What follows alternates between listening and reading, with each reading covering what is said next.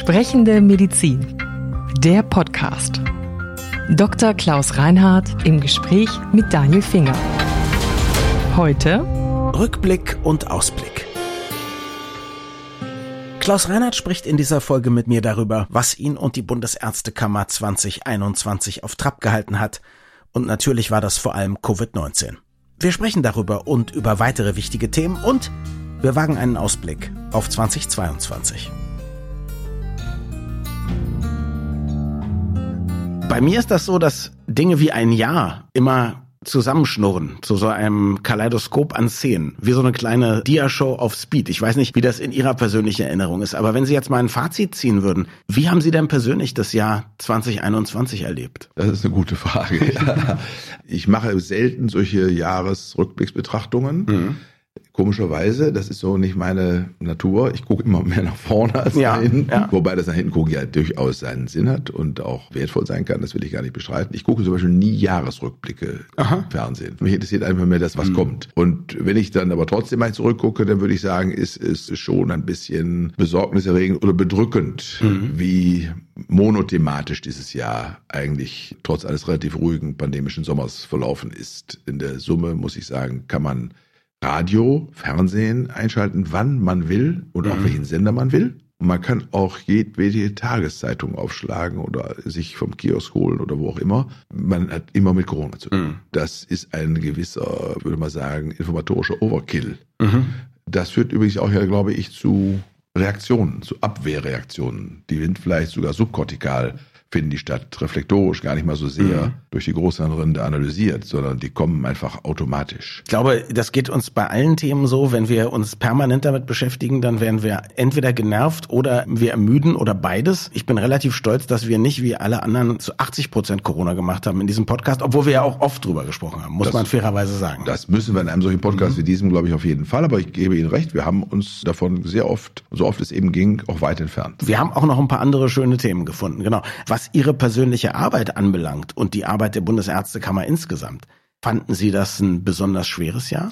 Ja, auf jeden Fall. Und ich finde schon besonders zwei schwere Jahre. Mhm. Und zwar nicht nur, weil wir natürlich mitten in der Diskussion stehen, eine wichtige Einrichtung sind, die eine wichtige Stimme hat in dem Kontext. Und weil man sich in der etwas unterschiedlichen Grundausrichtung der vielen Menschen, die sich als Experten rund um dieses Thema bewähren und bewähren wollen, anbieten und gefragt werden, je nachdem, natürlich immer wieder auch mal im Dissens zu ein oder anderen Aussage steht und wir immer versucht haben, ich zumindest versucht habe, eine ruhige, beharrliche, vernünftige Linie aufrechtzuerhalten, die nicht geprägt ist von Panik und Schüren und Angst machen, aber trotzdem auf mhm. die Risiken angemessen hinweist und so weiter. Das ist im medialen Konzert natürlich nicht immer die attraktivste Rolle, weil sie eben nicht so ausschlagend nach rechts und links ausschlägt, insofern nicht einen Aufreger darstellt. Das interessiert mich persönlich aber nicht, mhm. sondern ich sehe das eher ärztlich als medientechnisch oder unter dem Aspekt von Vermarktung. Und der eine Aspekt, der anstrengend war, und der zweite Aspekt, der eigentlich noch anstrengender war und für mich auch viel wesentlicher ist, ist die Tatsache, dass wir uns natürlich mit den vielen wichtigen, auch wirklich brennenden Themen, die es daneben auch noch gibt und die ich gerne in Anführungszeichen bespielt hätte und mit denen ich mich beschäftigt hätte, mhm. nicht haben so aufgreifen können, wie wir uns das gewünscht hätten. Ich würde ja sagen, also als Außenstehender würde ich sagen, Sie, Ihre Position in Sachen Corona ist gemäßigt. Das heißt, man kann von beiden Seiten Prügel kriegen. Ja, haben Sie wahrscheinlich auch in diesem Jahr wieder bekommen. Wann glauben Sie, werden wir eine vernünftige Diskussionskultur haben bei diesen Themen oder glauben Sie, das werden wir nicht mehr erleben? Ich glaube, wir werden es nicht mehr erleben. Wir sind mhm. weit davon entfernt. Ich finde es ganz gut in dem Kontext, dass die Besetzung des jetzigen Pandemie-Expertenrates ein bisschen ausgewogen mhm. ist. Dass da auch Stimmen dabei sind, Pädiater dabei, Psychologen dabei, Herr Streeck als etwas virologisch anders sich geäußert habender Vertreter ist dabei. Also das finde ich eigentlich gut, dass mhm. man sozusagen die Diskussion, die die untereinander geführt haben, vielleicht jetzt mal hineinverlagertes Gremium, um dann anschließend unter Umständen mit einer etwas konsistenteren und nicht dann im Nachgang so oft kritisierten Meinung äh, an die Öffentlichkeit zu treten. Das, glaube ich, hat mir eigentlich ein bisschen Mut gemacht oder mich positiv gestimmt. Grundsätzlich glaube ich, das ist ja auch gut, dass diskutiert wird, nicht, dass ich da missverstanden werde. Also ich bin auch sehr dafür, dass divergent diskutiert wird. Ach, äh, wir haben ja, wir haben ja auch schon heftig miteinander diskutiert, ja. aber ich würde sagen. Respektvoll. Genau. Das ja. ist ja das. Und vor allem, mit dem Interesse der anderen zu verstehen. Also ich würde jetzt mal sagen, viele meiner journalistischen Kollegen hätten aus dem, was sie eben gesagt gemacht haben, aha, Der ist also Streeck-Fan. Ja, was ja. natürlich nicht so ist. Sie haben ja, gesagt, Sie finden gut, dass der in dem Gremium sitzt. Sowas passiert ja leider sehr oft, dass einem die Worte so ein bisschen Munde herum. Das gehört ein bisschen dazu. Das ist vielleicht eine gewisse mediale Unkultur, die mhm. wir besonders ausgeprägt haben. Gibt mehr Klicks. Only bad news and good news. Ich finde es interessant, dass wenn man interviewt wird, man wird als Interviewpartner für auch öffentlich-rechtliche große Formate, also auch Tagesthemen und Heute-Journal und so Vergleichbares. Vor allen Dingen dann gesucht, wenn man sich öffentlich gegen zum Beispiel die Ministerposition äußert. Mhm. Also dann ist auch die Frage, hat der Minister was falsch gemacht? Ja. Ja. War das ein Fehler? Ja, ja. Und darauf muss er gehen. Muss er gehen, so ungefähr. Darauf, darauf hofft man auf ein Ja und, und dazu stehe ich nicht zur Verfügung. Hm. Rücktrittsforderungen werden ja auch sehr gerne genommen als Headline. Das haben wir ja auch immer die wieder sind doch sowas von inflationär in den letzten 20 Jahren gewesen. Stimmt. Ja, dass man sagen muss, es haben sich die Leute an Schuhsohlen abgelaufen. Der normale Bürger, der normale Mensch, in den ich mich gut versetzen kann, wenn ich das höre, höre ich gar nicht mehr hin. Manche haben ja schon gesagt, wenn es keine Petition gegen einen gibt, dann ist man gar nicht prominent. Jetzt haben Sie ja gesagt, Sie schauen gerne nach vorne, ich auch. Fangen wir mal mit etwas Leichtem an. Jetzt haben wir eine neue Regierung. Was wird sich denn jetzt alles tun? Werden goldene Zeiten anbrechen Nein. im Gesundheitswesen? Nein. Auf gar keinen Fall. Auf gar keinen Fall, weil im Gesundheitswesen wir sicher mit ein paar Herausforderungen zu kämpfen haben. Die gab es schon vor der neuen Regierung. Auch bei der alten gab es sie schon. Und die werden als normative Kraft des Faktischen auch ihre Wirkung tun. Das ist Demografie, das ist der schwierige Spagat, medizinischen Fortschritt allen zuteil werden zu lassen, in gerechter Weise. Dabei dann sozusagen bezahlbare Systeme, soziale Sicherungssysteme zu erhalten. Und Fachkräftemangel, das sind vielleicht mal so ein paar Stichworte, mhm.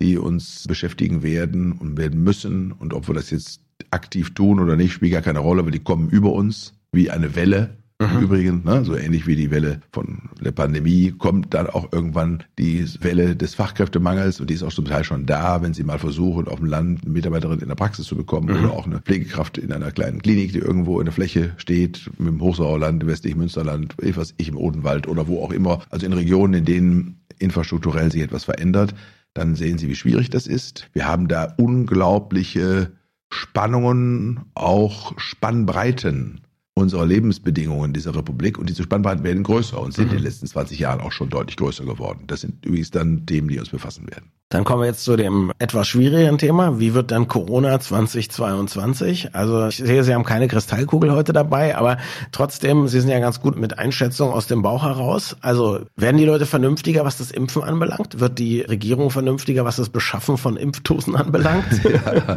ich glaube erstens, dass wir ziemlich vernünftig sind. Wir werden den Impfstoff anpassen müssen an Omikron. Man geht davon aus, dass im März, April unter Umständen der Impfstoff da ist. Den werden wir dann auch sicher verimpfen. Und ich glaube, dass diejenigen, die die sich jetzt nicht impfen lassen wollen bisher. Da sind welche darunter, bei denen ich sagen würde, das kann man sicher nachvollziehen. Ich hatte vor 14 Tagen oder vor drei Wochen die ersten Menschen in der Praxis, die durch die konsequente Anwendung der 2G-Regeln plötzlich ein bisschen unter Druck kamen, weil sie eben nicht mehr mit dem Test irgendwo hin konnten, wo sie gerne hin wollten und sich also mit der Fragestellung dann doch nochmal einfach durch ein bisschen externe Eingrenzung befassen mussten. Das waren alles drei Frauen im Alter von Mitte 40 bis Mitte 50. Mhm.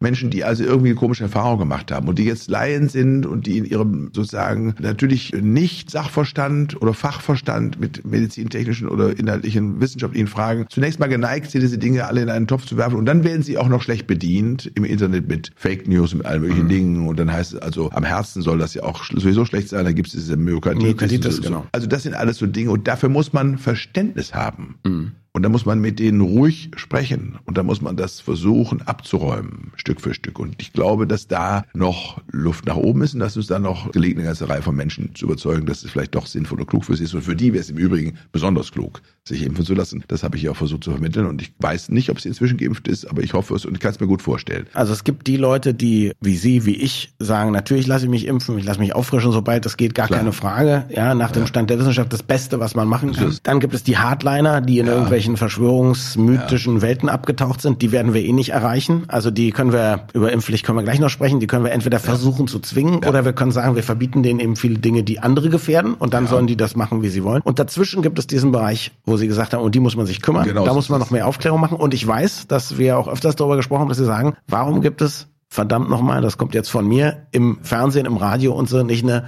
direkte, clevere Impfkampagne. Tut sich ein bisschen es was. Es tut sich was, ja, oder? Haben Sie auch gemerkt? Im Westdeutschen Rundfunk wird Aha. während der Nachrichten, ich höre mal WDR 5, und der Westdeutsche Rundfunk macht das in seinen Radionachrichten, macht so einen kleinen Spot von mhm. 15, 20 Sekunden, wo sie genau eine Fragestellung, also im Zusammenhang mit Corona-Impfung wird danach gefragt oder danach gefragt. Mhm. Und das wird dann beantwortet, laienverständlich und gut beantwortet. Wenn man das mit einer gewissen Penetranz macht und durchhält, dann hat das Wirkung. Davon mhm. bin ich fest überzeugt, ohne dass ich jetzt jetzt Werbefachmann oder sonst was wäre. Ich glaube, dass das Spuren hinterlässt oder zumindest Anknüpfungspunkte sind, auf die man sich beziehen kann, auch im Gespräch mit dem Patienten, der vielleicht Vorbehalte hat. Und ich glaube, dass wir aufgefordert sind, und das ist eine Frage von Freiheit und von auch Respekt vor ja, der körperlichen Integrität, der Selbstentscheidung, der Autonomie eines Menschen, so vorzugehen, Menschen davon zu überzeugen. Unter den Impfgegnern haben wir ja zwei große Gruppen. Die einen sind die Esoteriker, die mit etwas weltanschaulichen Vorstellungen sich komische Bilder im Kopf zurechtlegen. Und das andere sind die, die sozusagen den Verschwörungstheorien politischer Natur aufsitzen. Mhm. Die zweite Gruppe ist schwerer zu erreichen, deutlich schwerer. Das ist auch ein Grund übrigens dafür, dass das in Deutschland etwas unterschiedlich verteilt ist. Wenn man sich nach Nordwestdeutschland guckt, ist ja die Impfquote Bremen, Hamburg, Niedersachsen, Nordrhein-Westfalen, Schleswig-Holstein, die ist ja gut. Mhm. Ja, die ist ja deutlich besser als im Südosten der Republik. Mhm. Und da sind eben dann aber auch mehr solche Strömungen zu beobachten aus historischen Gründen. Gründen. Und ich glaube, darauf muss man Rücksicht nehmen, darauf muss man eingehen und dann muss man gucken, wo man schließlich landet und was wir aushalten können wenn man eine Impfpflicht einführt, gegen die ich mich nicht ausgesprochen habe. Ich habe gesagt, es bleibt eine Ultima Ratio. Wenn wir nicht vorankommen, mhm. müssen wir was tun an der Stelle, weil es natürlich nicht zumutbar ist, dass wir noch einen Winter wie diesen erleben werden. Wenn es also nicht gelingt, die bisher nicht geimpften Menschen das ist eben noch viel wichtiger als das Booster. Das muss man einfach auch immer wieder mal mhm. festhalten, weil es geht jetzt medial ganz viel um das Aufverschimpfen. Ja, okay, aber es geht noch mehr um das Erstimpfen. Denn sonst sind wir im nächsten Herbst, der Sommer wird gut werden, wie der letzte auch und der vorletzte mit niedrigen Inzidenzen. Wir werden wieder sanft sozusagen alles vergessen. Mhm. Glücklicherweise vergisst der Mensch ja schnell und dann geht es auch wieder besser. Aber dann kommt wieder ein Herbst im Jahr 2022. Und dann wird es dazu führen, dass wir eine ähnliche Situation haben, wenn wir nicht eine größere Zahl von geimpften Menschen haben. Und darum müssen wir uns um diese Menschen ganz besonders kümmern. Und darum wird die Diskussion um die Impfpflicht bestehen bleiben. Mhm. Da bin ich fest davon überzeugt. Und wenn man die Räume ein bisschen enger macht, dass die, die Geimpften natürlich das selber entscheiden können, aber dann mit Einbußen mhm. leben müssen, das ist zumutbar aus meiner Sicht. Mhm. Ja? Und dann kann jeder sich entscheiden. Will er sozusagen diesen Aufwand für sich betreiben, sich ständig zu testen und andere Dinge zu tun? Oder aber geht er nochmal in sich und sagt, ich gebe mir diese komische Verschwörungstheorie mal auf, ja, und horche mal auf andere, statt mhm. sozusagen auf Fake News Verbreiter im Internet. Was glauben Sie, was befürchten Sie? Werden wir im nächsten Jahr vielleicht eine Variante bekommen, gegen die die Impfungen, die wir haben, nicht mehr funktionieren, nicht mehr helfen? Na, das ist ja bei Omikron schon so, muss man sagen. Ne? Hilft Omikron, schlechter, aber nicht gar nicht, ne? Naja, also bei denen, die bisher als komplett geimpft galten, Mhm. Die haben nur 30 Prozent Impfschutz. Mhm. Das ist dann schon schwach, mhm. ne? muss man ganz klar sagen. Und das ist der Grund, warum wir jetzt mit dieser Geschwindigkeit und dieser Massivität boostern, mhm. weil wir wissen, dass die, die dann die dritte Impfung erhalten haben, tatsächlich wieder bei gut 80 Prozent ja. Schutz liegen. Und das ist dann sowohl epidemiologisch wie auch im Individualschützen des Einzelnen von wesentlicher Bedeutung. Und darum ist natürlich das neben der Erstimpfung jetzt ein zweiter Strang, Handlungsstrang, der mit Intensität betrieben werden muss. Was glauben Sie denn, wird für Sie persönlich im nächsten Jahr und für die Bundesärztekammer so die dickste Nuss, die Sie knacken wollen, die größte Herausforderung? Also ich glaube, es bleibt schon bei Corona als mhm. mal primär größte Herausforderung. Da bin ich fest von überzeugt, weil es dominiert einfach das Alltagsleben auch so sehr, das beschränkt es ein und beeinträchtigt es an mhm. vielen Stellen. Das kann gar nicht anders sein. Aber daneben gibt es natürlich wichtige Themen, mit denen wir uns gerne auch öffentlich intensiv befassen würden. Das ist einmal auf jeden Fall Klimaschutz und Gesundheit. Mhm. Das ist ein Thema, was ja noch einen viel weiteren Horizont mhm. hat und aufmacht als Corona. Und dagegen kann man sich auch nicht impfen. Dagegen kann man sich nicht impfen. Das ist auch noch schon, schon zu spät. Ja, ja. Sind aber Wellen von Jahrzehnten oder Jahrhunderten, also haben ganz andere Dimensionen, in denen wir eben gar nicht gewöhnt sind zu denken. Mhm. Und das erstmal zu verstehen, also in einen Dialog mit Klimaforschern so einzutreten, dass die Gesamtgesellschaft versteht, unsere Lebensverhältnisse müssen sich ändern, unser Lebensstil muss sich ändern. Mhm. Wir müssen es schaffen, im Rahmen dieses Lebensstils dann trotzdem Komfort, Vergnügen, Mobilität und solche Dinge schon auch aufrechtzuerhalten. Das geht auch, mhm. ja, aber mit, sagen wir so, modern, das muss man also nicht rückwärtsgewandt mhm. betrachten, nach dem Motto, wir müssen wieder alle mit dem Fahrrad fahren und zu Fuß gehen. So ist das sicher nicht, aber wir müssen uns dem stellen, wir müssen da richtig analytisch, aktiv, handelnd auf dieses Thema zugehen. Und dann hat es eben auch viele Aspekte, wir haben ja auch schon mal gesprochen in Bezug auf die gesundheitliche Situation von Menschen. Ich meine, wir haben eine sehr hohe Lebenserwartung inzwischen, die bisher immer noch wächst. Die wächst natürlich im Wesentlichen wegen unserer Möglichkeiten der Behandlung von Infektionserkrankungen und von Tumorerkrankungen und Herz-Kreislauf-Erkrankungen. Das sind vielleicht die drei. Jetzt haben wir aber eine Welle von Stoffwechselerkrankungen wie Diabetes. Es läuft eine Welle von Fettleibigkeit. Es läuft eine Welle von Skeletterkrankungen durch Bewegungsmangel auf uns zu.